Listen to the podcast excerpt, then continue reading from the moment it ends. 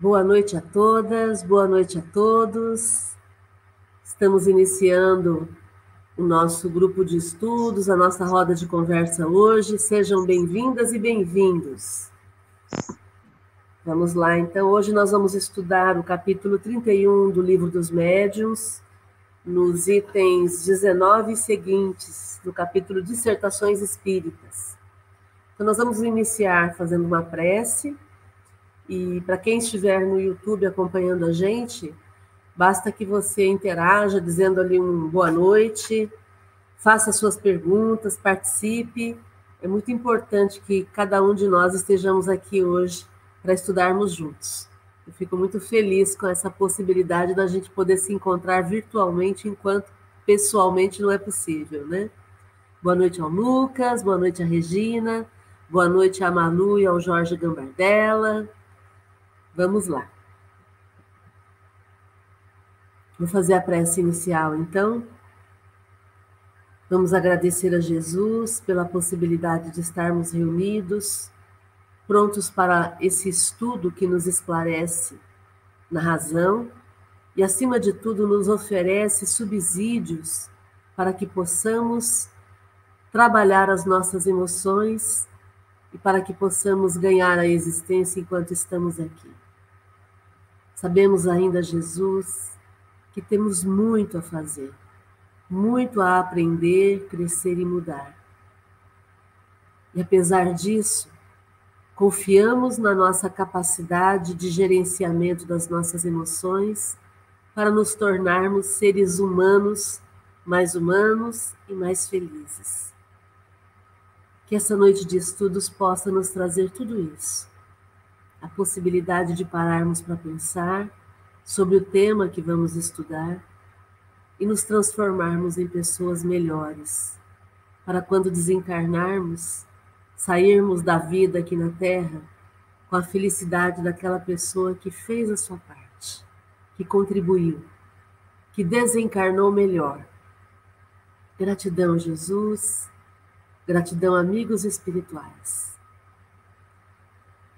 Vamos lá, minhas amigas, meus amigos, vamos estudar juntos. Estamos lendo então o capítulo 31 do Livro dos Médiuns, Dissertações Espíritas, o item 19. Alguém quer começar lendo? Posso ler. Item 19 de São Luís. Meus amigos e fiéis crentes, Estou sempre feliz em poder vos dirigir no caminho do bem. É uma doce missão que Deus me deu, a da qual me orgulho, porque ser útil é sempre uma recompensa. Que o espírito da caridade vos reúna, tanto a caridade que dá como a que ama. Mostrai-vos pacientes contra as injúrias dos vossos detratores, sedes firmes no bem e, sobretudo, modestos diante de Deus não é senão a humildade que eleva. É a única grandeza que Deus reconhece. Então somente os bons espíritos virão a vós. Do contrário, do mal se apoderaria a vossa alma. Sede benditos em nome do Criador, e vos engrandecereis aos olhos dos homens, ao mesmo tempo que aos de Deus.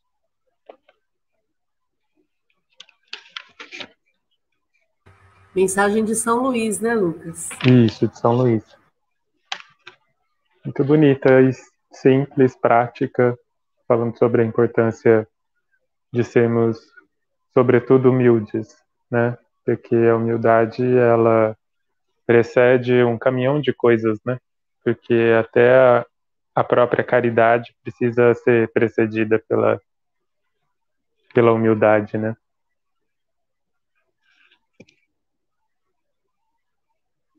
Oi, está me ouvindo? Sim, ouvindo, concordando aqui. É que travou as imagens aí, eu falei, será que eu caí? Pacientes, humildes, firmes no bem. Sim. Né? São os propósitos. Muito legal. Vamos para frente? Uhum.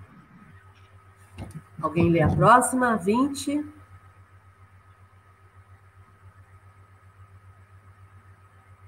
Eu leio, Márcia. Ok, Rê. 20. A união faz a força. Sede unidos para serdes fortes. O Espiritismo germinou, deitou raízes profundas. Vai estender por sobre a terra sua ramagem benfazeja. É preciso vos tornei invulneráveis aos dardos envenenados da calúnia e da negra falange dos espíritos ignorantes, egoístas e hipócritas. Para chegardes a isso, mister se faz que uma indulgência e uma tolerância recíproca precidam as vossas relações, que os vossos defeitos passem despercebidos, que somente as, vo as vossas qualidades sejam notórias, que o facho da amizade santa vos funda, ilumine e aqueça os corações. Assim resistireis aos ataques impotentes do mal, como o rochedo inabalável, a vaga furiosa. São Vicente de Paulo. É, ele fala da união, né? Para poder poder difundir a, o espiritismo, né? Porque ele fala que, que vai ser vai ter muita gente contra, né? Muitos egoístas, hipócritas que vão querer derrubar o espiritismo, mas que o espiritismo vai germinar e vai se espalhar pelo mundo. Eu não sei se espalhou tudo pelo mundo, né, Márcia? Ficou em alguns países só, né? Mas ele foi, é, como é que se fala? Fez bastante adeptos, né? É, ele, ele, ele usa o verbo no passado, ele diz é. que germinou já, germinou. né? Não é que vai germinar. Ele já germinou e, e aí ele coloca que é, é interessante ele falar desse veneno da calúnia, né? Porque uhum. num grupo, por exemplo, a gente sempre vê isso, o quanto que essa conversinha de bastidores, dessa calúnia, essa difamação, a fofoca, o quanto que ela atrapalha o processo do, do grupo, né, de funcionamento do grupo. É, então, o que ele pede é que as pessoas não se envenenem com tudo isso, é, que entendam que conviver em, em, em grupo exige um esforço, exige um trabalho de todo mundo. Ele fala em disposição para perdoar, que é indulgência. Né? Na indulgência, eu entendo que as pessoas falham, que as pessoas precisam é, da, do meu entendimento. É, ele fala em, em, tolerância recíproca. Olha que interessante, né? É, é um, um trabalho de todos os lados. E aí ele fala também que a gente precisa não prestar tanta atenção nos defeitos, entender que temos que salientar as qualidades. É... Peraí que tem alguém querendo entrar, deixa eu só... Só um minutinho. Aí.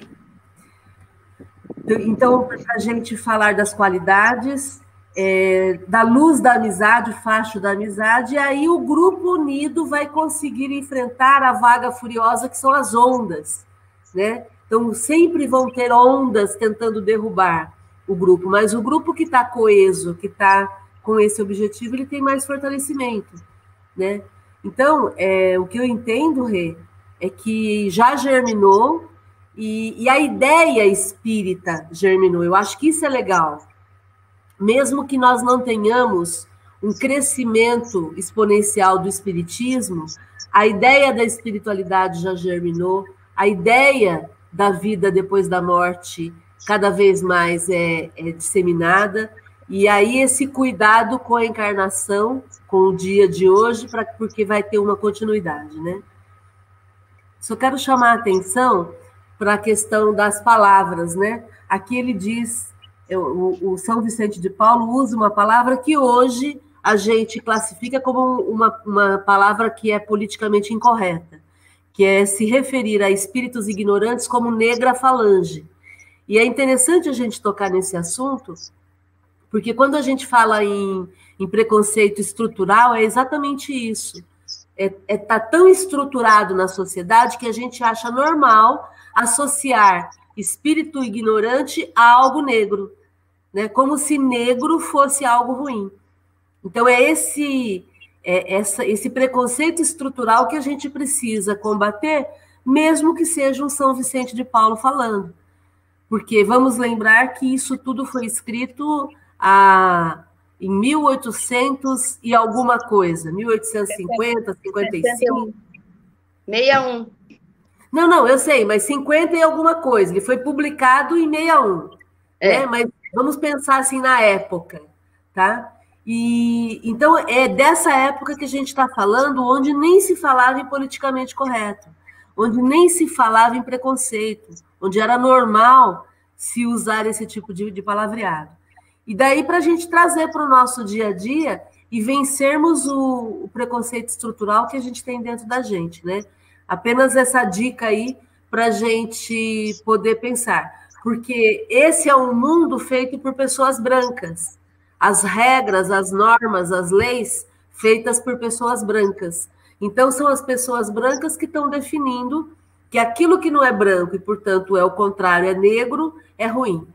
Né? Se a gente mudar essas regras, a gente vai entender completamente como que tudo isso funciona. Uma boa lembrança é o filme O Planeta dos Macacos, para quem já assistiu, né? No Planeta dos Macacos, ser humano é ruim. É. Ser humano é, é algo que gera preconceito. Ser macaco é tudo de bom, né? Porque era um mundo governado por macacos, pela raça dos macacos, né? Então é exatamente isso. Quando a gente se coloca no lugar do outro, a gente consegue entender o quanto que aqui tem preconceito também é, estrutural e a gente necessita mudar isso. Como o GEOL está sempre antenado, a gente sempre vai trazer esse tema para a gente melhorar. Comentários, gente.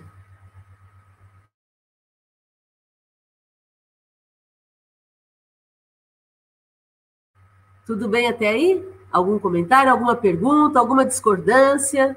O pessoal que está lá na, no YouTube, a Elide Augusto, Adriana Ribeiro, tem mais pessoas, mas eu não sei, não se identificaram, então sejam bem-vindas, interajam aí para a gente saber quem está assistindo. E vamos em frente, então. Vamos ler o próximo? O 21? Alguém lê para a gente?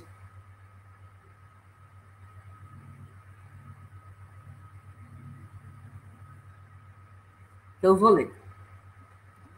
Meus amigos, quereis formar um grupo espírita e eu o aprovo, porque os espíritos não podem ver com satisfação que se conservem no insulamento os médios.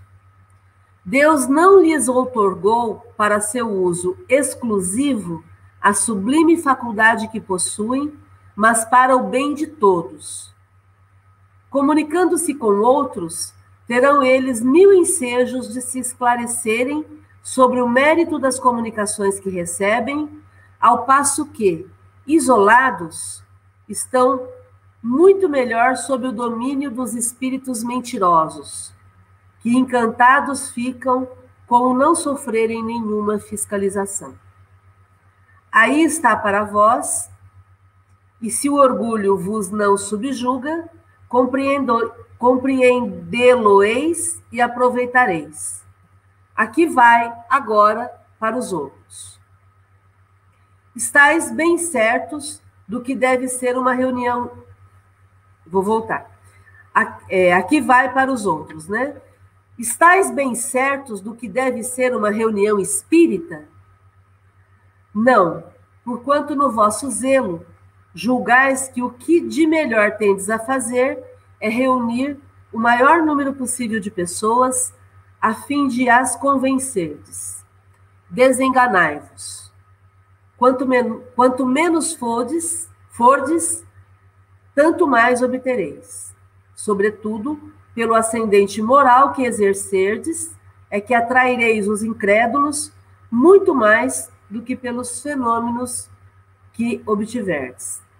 Se só pelos fenômenos atrairdes os que vos procurem, o farão pela curiosidade.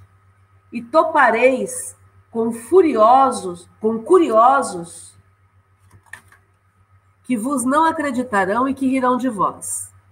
Se unicamente pessoas dignas de apreço se encontrarem entre vós, muitos talvez vos não acreditem, mas respeitar-vos-ão e o respeito inspira sempre a confiança. Estais convencidos de que o Espiritismo acarretará uma reforma moral. Seja, pois, o vosso grupo o primeiro a dar exemplo das virtudes cristãs, visto que nesta época de egoísmo é nas sociedades espíritas que a verdadeira caridade há de encontrar refúgio. Aí tem uma nota lá no lá embaixo. Conhecemos um senhor que foi aceito para um emprego de confiança numa casa importante porque era espírita sincero. Entenderam que as suas crenças eram uma garantia de sua moralidade. Voltando para o texto, tal deve ser, meus amigos, um grupo de verdadeiros espíritas. Doutra, doutra feita, dar-vos-eis, dar-vos-ei novos conselhos. Fenelon. Então vamos lá, porque aqui tem bastante coisa para ser comentada, né? Primeiro, o Fenelon começa dizendo que se as pessoas querem formar um grupo espírita, ele aprova isso, ele entende que deve ser assim mesmo. Por quê? Porque um médium que fique trabalhando sozinho, ele fica sujeito a ser mal influenciado, sofrer uma influência ruim. E, e um espírito que seja um espírito brincalhão, ou um espírito que, que seja que não seja sério, ele vai adorar trabalhar com médium sozinho, porque não vai ter policiamento, não vai ter nenhum tipo de verificação. E quando o grupo trabalha junto, um ajuda o outro a autenticar os fatos, autenticar as mensagens, a verificar a qualidade moral dos espíritos que estão se comunicando. Por quê? Porque as pessoas são críticas e as pessoas se submetem à crítica dos outros, né?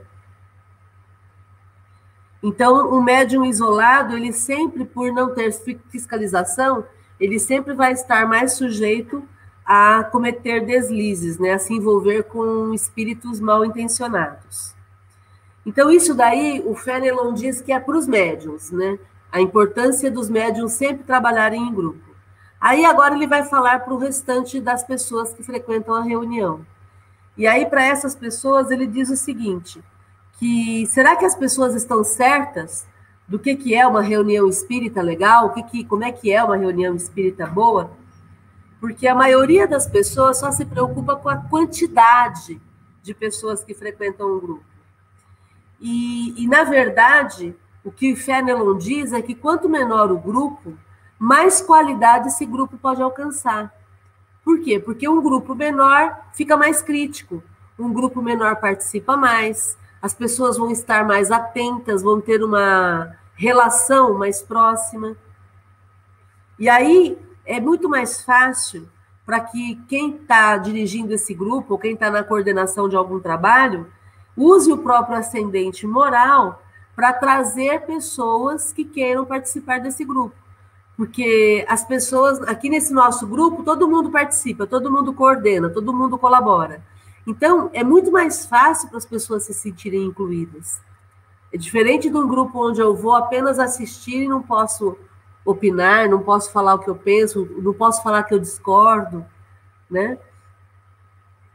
Então, o ascendente moral, ele é muito mais poderoso do que o fenômeno mediúnico em si, porque o fenômeno, ele está baseado na curiosidade. A hora que acabar a curiosidade, a pessoa não fica. Mas se tem conhecimento, se tem transformação pessoal, as pessoas desejam estar associadas com um grupo que está crescendo. É, tem um, uma forma de pensar que eu acho muito legal e eu uso muito para a minha vida, né? Eu sempre procuro me associar com gente mais inteligente do que eu. Eu sempre, a todo momento, se eu vou, se eu vou numa reunião, agora não por conta da pandemia, né? Mas eu sempre quero estar do lado de gente que pensa, que acrescenta. Porque já imaginou o tempo todo onde você está, você ser a pessoa que mais pesquisa, que mais estuda, que mais provoca crescimento nas pessoas? Então sempre as pessoas vão estar dependendo de você, não é? Agora, se eu estou do lado de gente que vai me agregar, com quem a, o papo vai render, eu vou querer estar com essas pessoas porque eu estou aprendendo. Eu quero comentar aqui da reunião de segunda-feira, Regina que foi sensacional. A Regina, segunda-feira, estava perfeita, né? Eu estava com a corda toda. Tava com a corda toda, isso porque tava passando mal fisicamente, né? Imagina se não tivesse. E, e, inclusive uma pessoa comentou, uma pessoa veio comentar comigo falou assim: Nossa, olha as colocações que ela fez, que legal, né? É, é, é isso que é importante. Né? Uma, uma, amiga pessoal minha, que é psicóloga, também veio comentar que assistiu a reunião e adorou a, a algumas colocações. É isso, sabe? É a gente crescer. Então é, é gostoso estar com pessoas que trazem, que agregam, que, que fazem com que a gente cresça no conhecimento. E é isso que a reunião, uma reunião é, é, voltada para o crescimento, vai fazer. Porque aí não é a curiosidade, não é o fenômeno, né? É a gente focar no nosso crescimento, na nossa reforma moral, como ele fala, nas virtudes cristãs, né? É, para que a gente possa, é, como ele coloca aqui, nessa época de egoísmo, parece que ele está falando de 2020, né? Impressionante isso, né? Nessa época de egoísmo. E, e é legal a gente ver esse crescimento do grupo, né? E aí fica apenas esse, esse, essa nota do Kardec, onde ele, ele diz que o, a pessoa conseguiu um trabalho por ser um espírita sincero. Isso significa que existem os espíritas que não são sinceros, né? São aquelas pessoas que apenas falam do espiritismo, mas não fazem, não trazem para ação. Então o convite é esse, para a gente trazer para ação.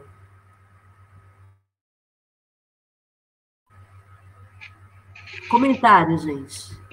Eu gosto como Kardec não deixa nem a chance da gente falar alguma coisa, né? Porque nessa nota que ele coloca aqui, ele dá a cartada final quando ele diz que o cara era um espírita sincero, né? Porque tudo isso que o Fenelon falou em cima, infelizmente não é uma garantia de que espíritas serão espíritas, né? Tipo, é, apesar de culturalmente eu acreditar que existe esse mito na sociedade que os espíritas são sempre muito calmos, sempre muito educados, são todos muito inteligentes e são extremamente caridosos. É aquela coisa de parece que são santos assim, né?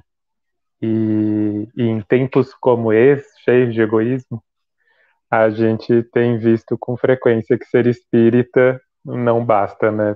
Preciso ser espírita, né? Com sinceridade, com que nem diz o Kardec aí. É uma pena que a, que a, que a doutrina não seja mágica, como todo mundo pensa, né? É, vamos pensar assim, Lucas, como é que eu sou quando meu microfone está aberto e eu não sei que eu estou sendo é, gravada, né? Como é que eu sou quando ninguém está me olhando, quando eu acho que ninguém está me olhando, né? Sim. Porque vamos nos lembrar de Paulo de Tarso, com a fala dele de que somos rodeados por uma nuvem de testemunhas. Uhum. Então nunca estamos sozinhos, né? É, e falando um pouco dessa, aproveitando essa fala do Lucas, é, os espíritas são pessoas encarnadas, são pessoas normais como todas as outras, é, fadada ao, ao, erro, ao engano, e quando a gente dá uma escorregada, alguma coisa, olha, e ela ainda é espírita, e sou espírita, sou humano, erro, e daí? Tá tudo certo, estou aprendendo também, como endeusando, né? Tem muitas pessoas, né, que endeusa o espírita achando que ele é, que nós somos, né, é, alguma coisa assim super, super, super. Não somos nada, somos gente como todo mundo, né? Aí é, também tem uma, uma outra colocaçãozinha aqui na, na, nota do Kardec, no meu livro tem uma nota do tradutor que eu achei interessante. É, ele diz assim: a importância da conduta moral do espírita decorre da importância do exemplo individual no meio social, o fato anotado por Kardec ainda hoje se repete, graças aos exemplos de abnegação de muitos adeptos realmente devotados à prática do bem. Esses exemplos engrandecem a doutrina e facilitam ainda a sua divulgação, a sua influência na transformação do mundo. Legal, né? Muito rica essa nota do tradutor aí, né? Muito legal. que mais, gente? Mais algum comentário sobre esse item? Então vamos para frente. Alguém lê para a gente o próximo? O 22? Também do Fenelon? É, posso ler. Ok. É que minha vista está um pouquinho mais vou ver se eu consigo ler aqui. Perguntastes se, se, perguntastes se a multiplicidade dos grupos numa mesma localidade não poderia provocar rivalidades prejudiciais à doutrina. A isso responderei que se, que se estiverem imbuídos dos verdadeiros princípios dessa doutrina, verão irmãos em todos, as, em todos os espíritas e não rivais, os qual os que vissem outras reuniões com ciúmes provocariam estar com segunda intenção, por interesse ou amor próprio, não sendo guiados pelo amor de verdade. Garanto-vos que se pessoas assim estivessem entre vós, provocariam logo a perturbação e a desunião. O verdadeiro espiritismo tem por divisa tem por divisa benevolência e caridade. Dele se exclui toda rivalidade que não seja a do bem que se pode fazer.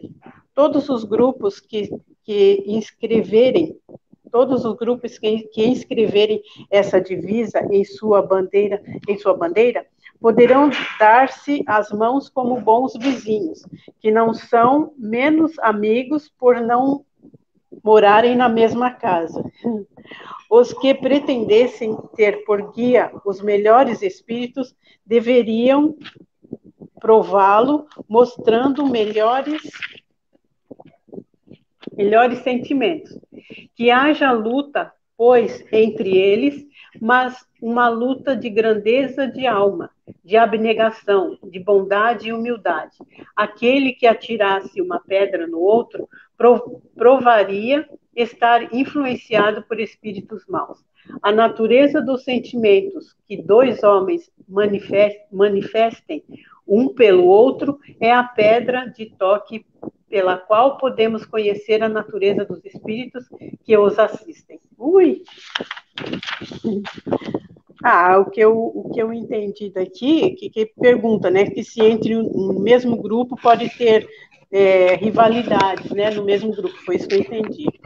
Aí, é, é, rivalidade, mesmo grupos, se no mesmo localidade, é, que se no mesmo, no mesmo local, né, onde tem um grupo, pode ter pessoas que pensam diferentes e, e pode ter ali rivalidade, né?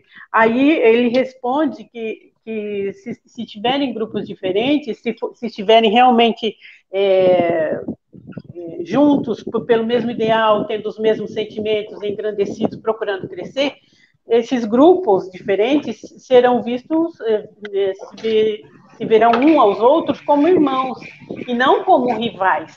Se eles estão com a, com a com a intenção realmente de aprender, de crescer, de exercitar a, a, caridade, a justiça, o amor e a caridade, como trouxe Jesus, não tem como você se ver como rival. A gente vai ver como, como irmãos que têm é, pensamentos diferentes, vão procurar crescer, vão, vamos somar. Ao passo que se, se nesses grupos tiverem algum com a intenção de, de se ver que se vissem como rivais, é porque realmente a, a intenção não é não é benéfica, né? Ele está ali não só não para aprender, está ali para se engrandecer ou para propósitos individuais, né, pessoais. Né? Foi isso que eu entendi. Não sei se eu expliquei direito. Aí a Márcia ajuda, a Márcia, a Regina, o, o outro rapaz que eu esqueci o nome, Lucas. Sabe o que eu acho interessante nas mensagens? É o quanto que elas é, conseguem falar a mesma coisa de uma forma diferente, mas assim, é, de uma maneira tão clara que não dá nem para argumentar, né? Porque olha só o que ele coloca. Se for para ter rivalidade, que seja rivalidade do bem.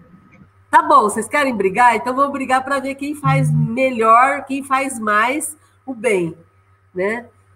Daí ele fala assim que se alguém pretender que os espíritos bons estejam com ele, então, prove isso com sentimentos bons.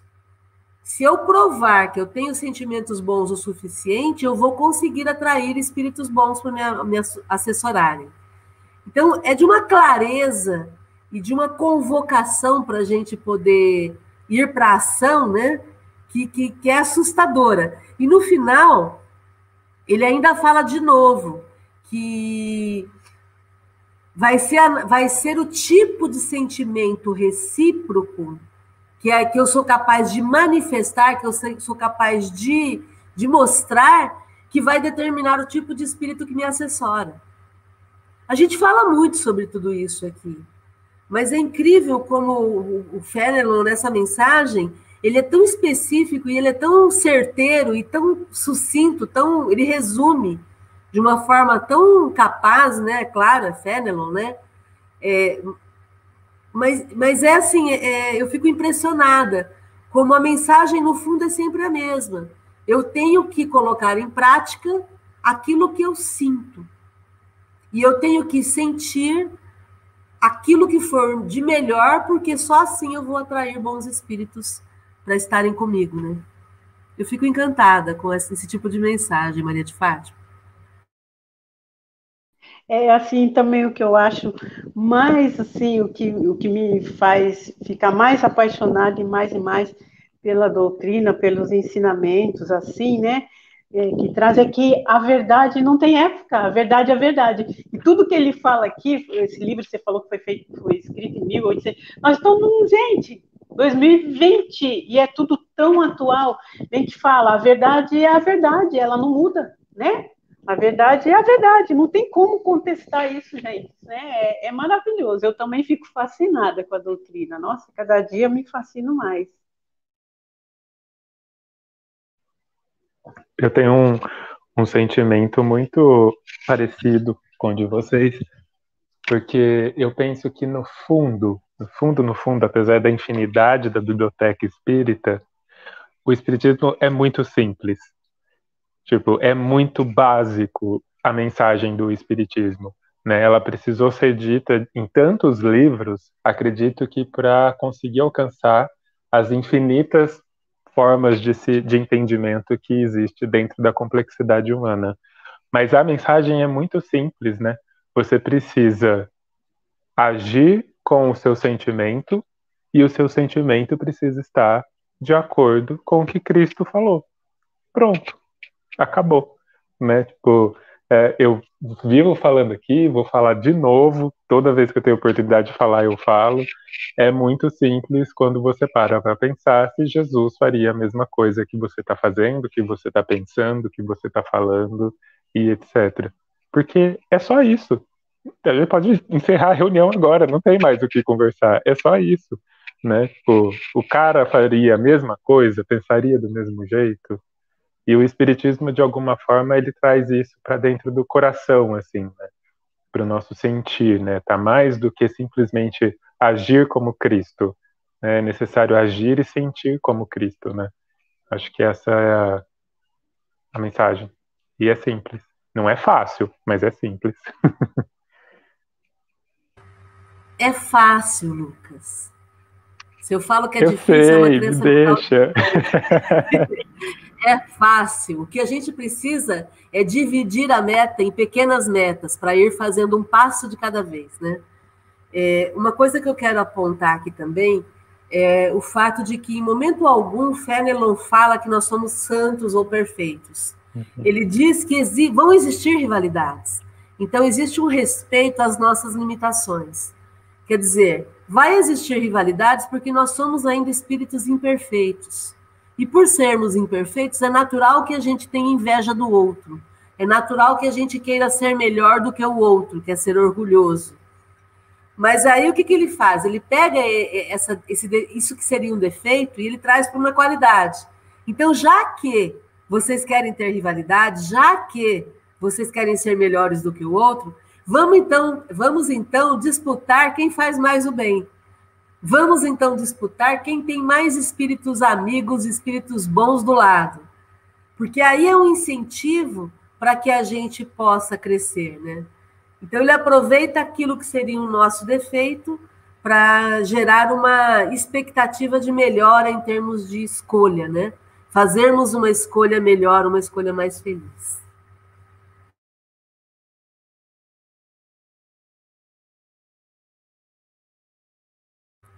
Mais algum comentário? Pessoal do YouTube, tem alguma pergunta?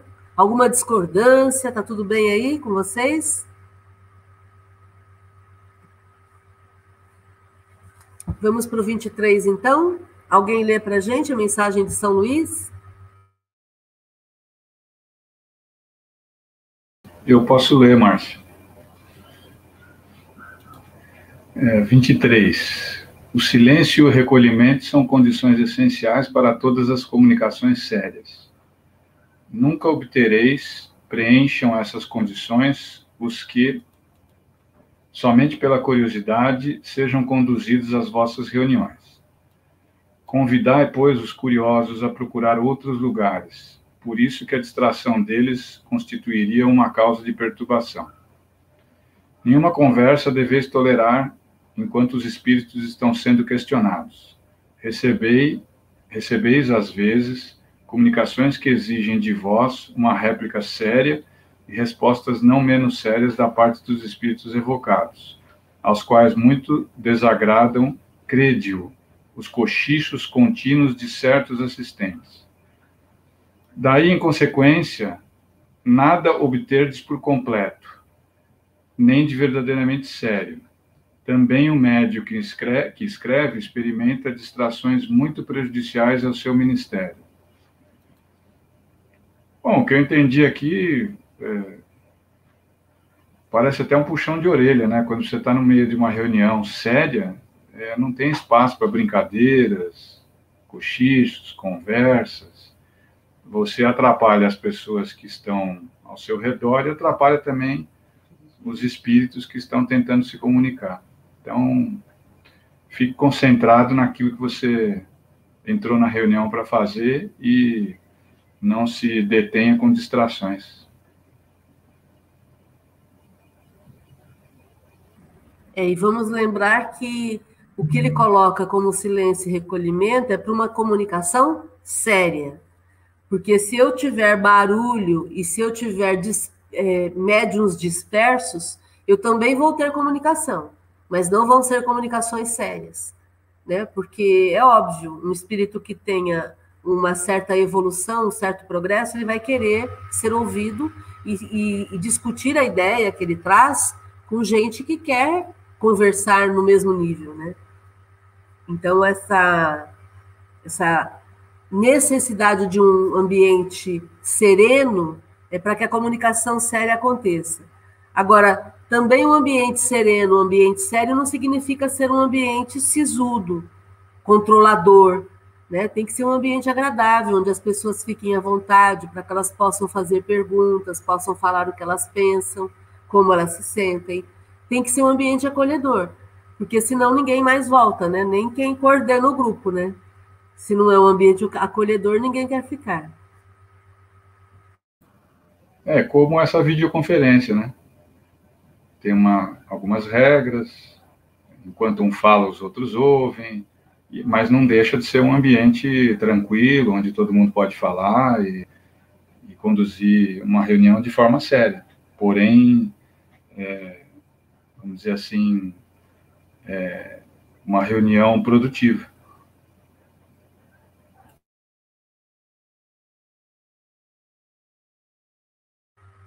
Algo mais, gente? Vamos ler mais uma, então? 24. Alguém lê para a gente? Posso ler. Falar-vos-ei da necessidade, nas vossas sessões, de observar a maior regularidade, quer dizer, de evitar toda confusão, toda divergência nas ideias. A divergência favorece a substituição dos maus espíritos pelos bons, e quase sempre são os primeiros que se apoderam das perguntas propostas. De outra parte, em uma reunião composta de elementos diversos e desconhecidos um dos outros, como evitar ideias contraditórias, a distância, a distração e mais ainda, uma vaga e zombeteira indiferença? Este, esse meio quisera encontrá-lo eficaz e certo. Talvez esteja na concentração dos fluidos espárgidos ao redor dos médiuns. Só eles, mas sobretudo os que são queridos, retêm os bons espíritos na Assembleia, mas a sua influência mal basta para dissipar a turba dos espíritos travessos. O trabalho do exame das comunicações é excelente. Não se poderiam mais aprofundar as perguntas e, sobretudo, as respostas. O erro é fácil, mesmo para os espíritos animados, das melhores intenções, a lentidão da escrita durante a qual o espírito se afasta do assunto que esgota tão cedo como o concebeu, a mobilidade e a indiferença por certas formas convencionadas, todas essas razões e muitas outras vos dão o dever de não dardes senão uma confiança limitada e sempre subordinada ao exame, mesmo quando se trata das comunicações mais autênticas. George, espírito familiar. cada, cada item que a gente passa, eu fico feliz de ver que o Geol tá pianinho ali, tá certinho, com tudo certinho no, no rolê. Porque é isso mesmo, né? É, acho que aqui fala também sobre as nossas limitações, né? O quanto os médiums, independentemente da, da forma como trabalha ou, ou do seu nível de mediunidade, etc., tá todo mundo sujeito as limitações do, da realidade física, né? Então, às vezes, mesmo que espíritos muito bem intencionados queiram deixar mensagens, mas existe a minha limitação física de escrever, a mão dói, né? A, o lápis quebra a ponta, e então isso pode gerar várias interpéries no processo, né? Além de um barulho na rua, acaba a energia, alguém cai da cadeira, enfim, pode acontecer tanta coisa dentro de um, de um centro espírita e de, uma, de um contexto de trabalho mediúnico, que são justamente as nossas limitações no meio físico que tem que nos deixar atentos e também sempre alertas às mensagens e às manifestações, né? Porque é muito, não sei se é certo falar isso, essa palavra, mas é muito frágil, né? Tipo, é muito fácil acabar se se desconcentrando ou então recebendo uma influência que não seja séria, mas que é preciso considerar essas limitações para, inclusive, ter uma reunião e um trabalho mais crítico. É, especialmente numa reunião de mediunidade, né, Lucas? Uhum. Porque se já é crítico numa reunião qualquer, reunião de trabalho, reunião de condomínio, uhum. reunião de escola, já é, é difícil a gente convergir as, a, as, as ideias. Imagina uma reunião onde existem os médiums e todos eles antenas captando outros espíritos, né? Então é óbvio que a gente vai ampliar o número de ideias divergentes, né? Sim. Mas é isso que você falou, esse cuidado que a gente toma, ele é essencial para o bom andamento da reunião. Porque aí, se cada um cuidar de si, vai diminuir o, o assédio de espíritos que queiram perturbar. E ao diminuir e controlar esse assédio, a reunião vai ter um, um, uma possibilidade de ser mais eficaz, né? É interessante que ele diz que essa divergência de ideias tem que ser combatida no sentido do grupo pensar sempre no mesmo caminho. É interessante no GEOL que quantas vezes a gente estava numa reunião, na reunião mediúnica, e só com o olhar, né, entre aquelas pessoas que estão trabalhando ali, só o olhar já, já dizia o que, que era necessário ser feito, né, Regina? Quantas vezes a gente se entreolhava ali, os coordenadores do grupo, e aí rapidamente alguém já ia, já tomava a frente, fazia alguma coisa, é, não só a, as pessoas que estavam na direção, mas todos os participantes, é, sabendo qual era o propósito do grupo e como que deveria ser esse acolhimento, né? Então, se o médium passava mal, rapidamente alguém já ia ali aplicar um passe. É, então, é todo um processo de coesão do grupo que vai fazendo com que o sucesso aconteça, né? Não é o ideal, mas é um aperfeiçoamento contínuo, né? Nós não somos perfeitos, então não vai ser ainda o ideal, mas é o, é o melhor que a gente pode entregar, né?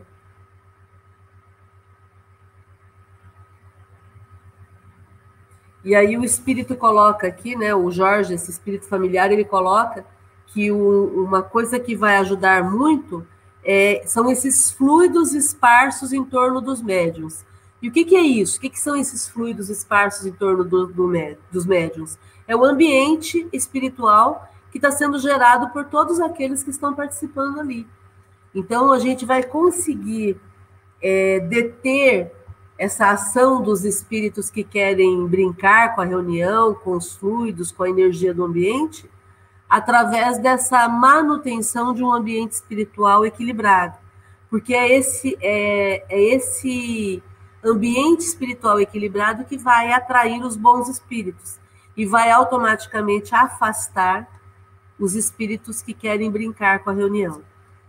E, e o hábito que o grupo tem de ser cuidadoso, de prestar atenção, como ele fala aqui, o exame das comunicações, de verificar o, se aquela comunicação é uma comunicação falsa, de buscar onde que pode ter a, a dificuldade, isso faz com que o ambiente da reunião se torne um ambiente consistentemente melhorado. Né?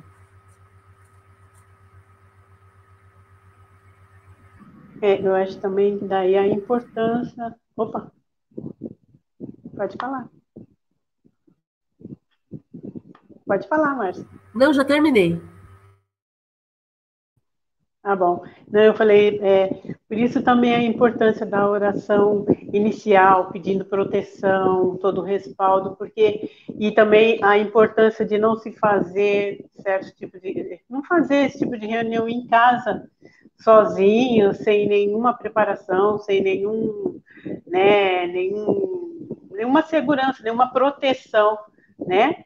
Porque no, no ambiente no ambiente espírita, numa casa espírita, tem toda uma preparação, todo, né? É a gente sozinha em casa, a gente até tem alguma proteção, mas é totalmente diferente, né? a gente se sente seguro de, de estar numa casa espírita e deixar fluir, né? É o meu exercício que você sempre fala para mim, vocês sempre falam, né? E aí eu, eu, me sinto mais segura numa casa espírita porque eu sei que ali as pessoas são sérias, eu estou tendo a proteção devida para fazer, para pelo menos me esforçar em ser um bom instrumento, né? E fazer um bom trabalho, um, prestar um certo auxílio, né? Ser útil. Ops, né? Como é, é que é para vocês essa época de pandemia? É, vocês se projetam para o ambiente físico do GEOL e trabalham no ambiente físico? Vocês, vocês conseguem fazer esse processo? Eu estou comentando isso porque eu estive no GEOL, no prédio do GEOL, né, essa semana, e é impressionante é, é, como a gente fica muito ligado, né? É, eu, particularmente, me sinto muito ligada a, a, ao trabalho do GEOL, quando eu entrei no salão, a energia, o ambiente, é uma coisa assim, eu, eu pedi licença, é óbvio, né? Eu entrei com maior reverência, com maior respeito, e uma emoção, uma energia tão boa. Depois eu fui ao jardim e aí fiquei caminhando lá entre as árvores, é, tocando nas flores, agradecendo. E agora me, até me emociono de lembrar o que eu vivenciei. É, então é uma energia tão intensa e eu faço demais esse exercício é, de, de estar é, meditando, de estar vibrando, orando e me vendo andando lá no geol, andando no, no, nos ambientes, é, interagindo com os espíritos. Eu não sei o nome dos espíritos, eu não sei que rosto que eles têm, se, se como é que eles se apresentam, mas eu, encherida que sou, já me projeto lá e participo e, e, me sinto tão bem nesse trabalho, porque no meu entendimento o trabalho continua, né? O socorro continua, tenho muitos sonhos, é, incentivo isso, encaminho os espíritos quando eu fico sabendo de algum caso grave, é, eu converso mentalmente com o espírito e dou o endereço do GEL, peço para ele ir para lá, que ele vai ser recebido com muito carinho. Então, eu, é, o trabalho é o mesmo e continua. Eu queria saber de vocês, como é que está isso? É assim, eu toda quarta-feira segunda, eu sempre faço a minha preparação como sempre, sempre peço para ter bom, para a gente ter uma boa reunião, para ter uma proteção do estudo, que a gente fale coisas úteis, que a gente consiga é, ser o mais claro possível nas, nas nossas indagações, e peço proteção tal. Às vezes, eu uma vez eu comentei até com você que eu tive uma certa um desdobramento, fui para lá, então é, é trabalho, né? E assim, às vezes eu sou retirada, vou, vou buscar algum socorro, já, já, acontece demais. É que agora eu estou mais, é, é, engraçado isso, porque como eu já estou mais, parece que eu estou sendo, é, já estou mais preparada, acontece e eu continuo ficando no eixo. Acontece, mas eu estou aqui no eixo, sabe? Eu não saio do, do, do do Prumo. É muito legal essa experiência, porque eu sinto o trabalho todo sendo feito, eu vou, resgato, levo, tenho bastante assistência, vejo várias coisas, mas eu continuo aqui. É um meio louco, assim, mas é, é, é uma forma diferente. Não sei, é, é tudo exercício, né? Quando voltar, vamos ver quando a gente voltar como é que eu vou estar, mas é bem legal essa experiência, é trabalho. Não é louco, Maria de Fátima, é outra dimensão. Por isso é que fica esquisito, né? mas é real. Nesse período de, de quarentena, eu tenho. É, eu percebi que o trabalho mudou um pouco para mim, assim. Eu tenho feito muita coisa acordado, assim, sabe? É, tenho conversado muito com as pessoas, as pessoas me procuram para conversar sobre coisas, e aí eu converso, né? Tipo, tem dias que às vezes eu tô conversando com um amigo, ele destampa perguntar coisa, e aí eu destampo responder coisa. E aí, quando a gente finaliza o assunto, eu falo, obrigado, Deus, pela oportunidade de estudo e pelo trabalho realizado, porque não foi outra coisa, né? Da onde veio aquele monte de pergunta, aquele monte de resposta. A desobsessão é aqui, né? É aqui e agora. e, e é à noite. Uh, da época que a gente fazia presencial, assim, aumentou exponencialmente a quantidade de trabalhos noturnos, assim, sabe, durante o sono. É, infelizmente eu não lembro de todos eles, mas eu sei que eles acontecem com frequência, assim, tá sempre algum serviço, algum trabalho sendo realizado.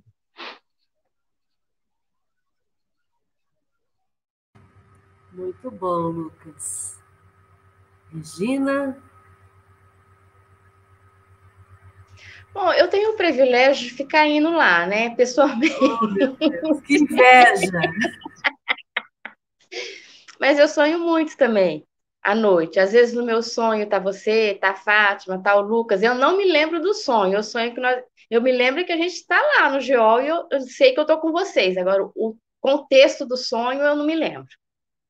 Mas eu sei que a gente está lá fazendo alguma coisa.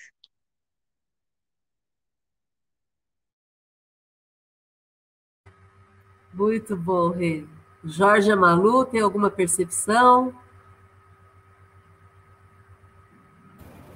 Não, Márcia, a gente ainda, eu não tenho ainda essa capacidade de ir até lá tal. O que eu faço é me preparar para a segunda e quarta aqui em casa. fico esperando, fico na expectativa, então, mas ainda é tudo muito é mais energia, né? Muito simples ainda. Eu não tenho o conhecimento que vocês têm.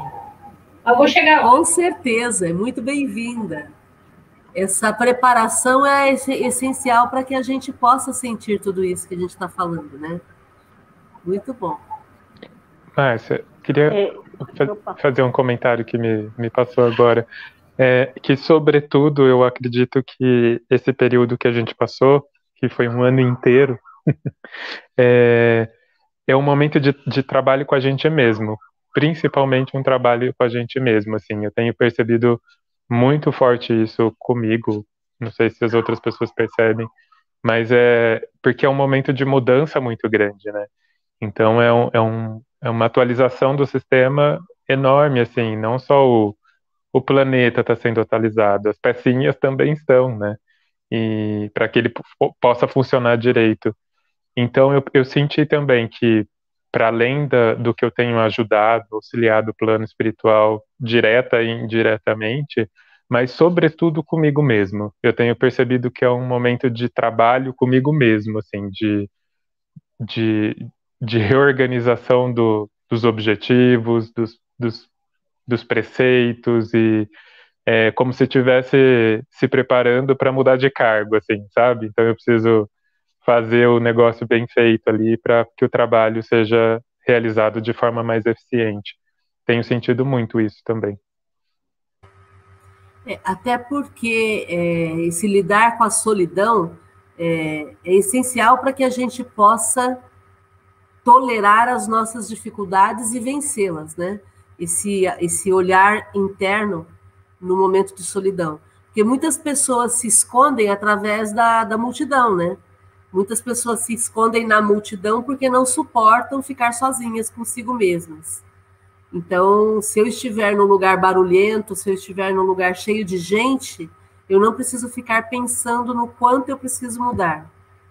Então, é, isso é bastante evidente nessa pandemia, na, na, no isolamento social, o quanto que as pessoas estão reclamando delas mesmas. Né? Porque antes elas podiam reclamar, ah, eu fui em tal lugar, mas estava horrível. Muito barulho, muita gente. Então, só que agora eu não estou indo no lugar, não tem muita gente e sou só eu, e continua horrível. É, e esse lidar consigo mesmo é uma oportunidade sensacional, como você disse, Lucas. Porque aí é o momento da gente é, limpar. Tem uma música do Vanderly, não sei se vocês conhecem, é, procurem depois no YouTube, Vanderly. Ele desencarnou há dois anos atrás, três anos atrás, com 50 anos. É um dos maiores compositores que o Brasil já teve. Né? Muitas músicas cantadas por famosos que a gente conhece são dele.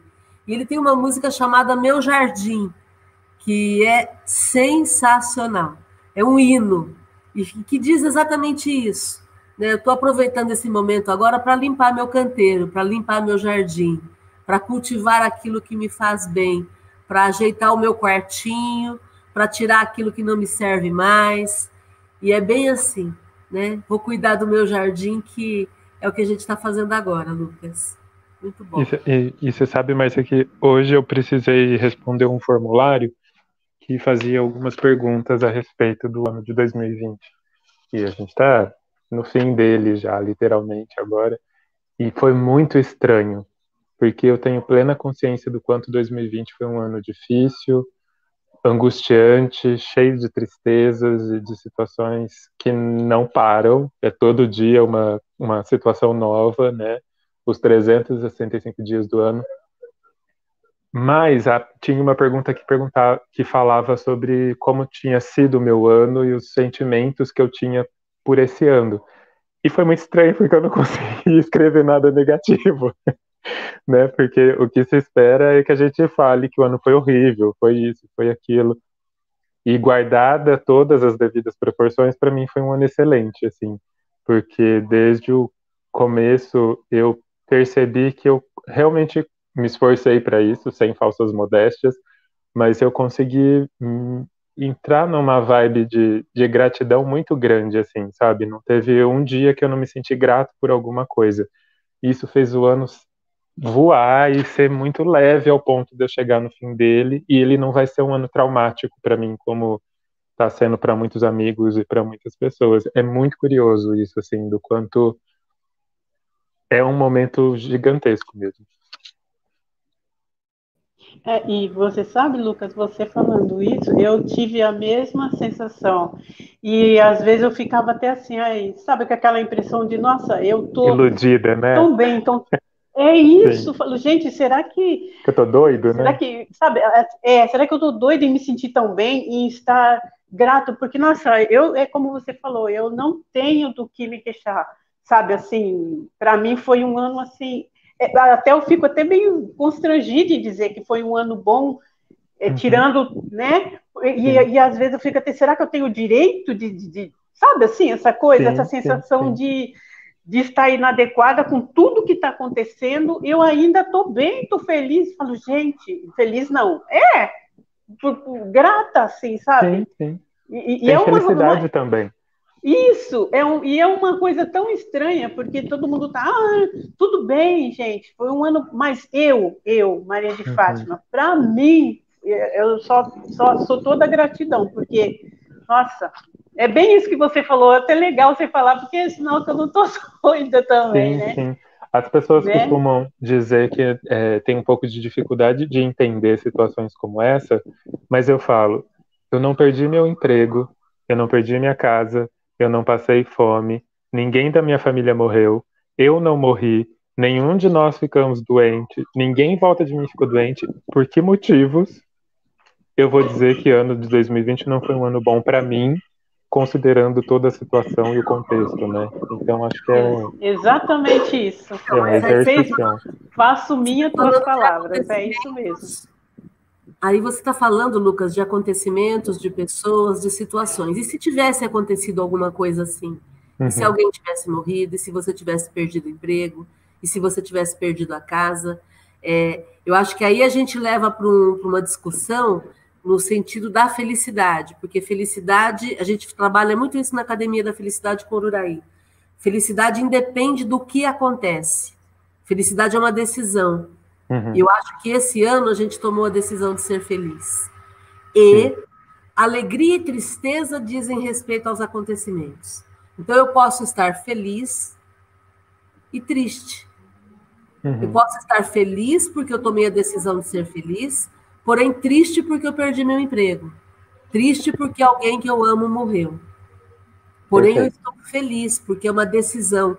E eu, o que eu entendo é que 2020 trouxe para a gente essa decisão de felicidade independente do que acontece lá fora.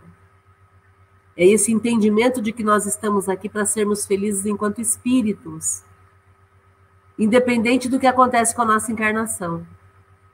Porque aí a gente pega o rumo real, o rumo necessário, né? É, então, e no meu, no meu, assim, no ciclo de pessoas, teve gente doente, aconteceu gente com câncer. E eu, eu assim, em nenhum momento eu perdi a minha fé, a minha força. Eu todo, todo dia, quando dava uma balança, ela falava, Senhor, aumenta a minha força, a minha coragem e a minha fé. Porque isso me dá, esses três, me dá uma sustentação para eu enfrentar o que vier. Porque o que está aí, o que tiver que vir, vai vir. Agora, eu, como que eu vou lidar com isso? Como que eu lidei? Então, situações que antes eu ficava desesperada, ficava nem dormia. Hoje eu, sabe, paro, respiro, força, coragem, fé, vamos que vamos. O que dá para fazer, vamos ver o que dá para fazer e vamos que vamos, né? É aquele, é como você falou, Márcia. É, eu não sei dizer direito triste por tudo que está acontecendo, mas a decisão de ser feliz, independentemente do que acontece, é minha. E eu sou muito grata, nossa, por eu estar bem, assim, né? Por ter me esforçado. Por você ter a consciência é. espiritual. É, né? nossa, é. E eu achei legal isso que o Lucas falou, porque eu, eu ficava meio assim, sabe? Então, Lucas, ó, gratidão, é, estamos na mesma junto, vibe. variar, Tamo junto. Verdade.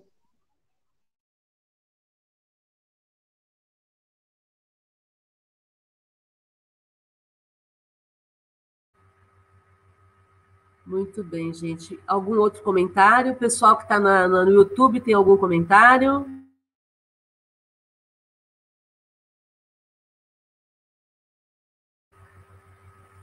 Algo mais? Senão vamos encerrar a nossa reunião de hoje.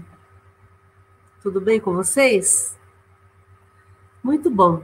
Gratidão pelo compartilhamento aí. Achei que seria muito legal a gente poder falar um pouco das nossas emoções, dos nossos sentimentos. E aí eu vou pedir para alguém fazer a prece. Alguém se habilita? Por favor?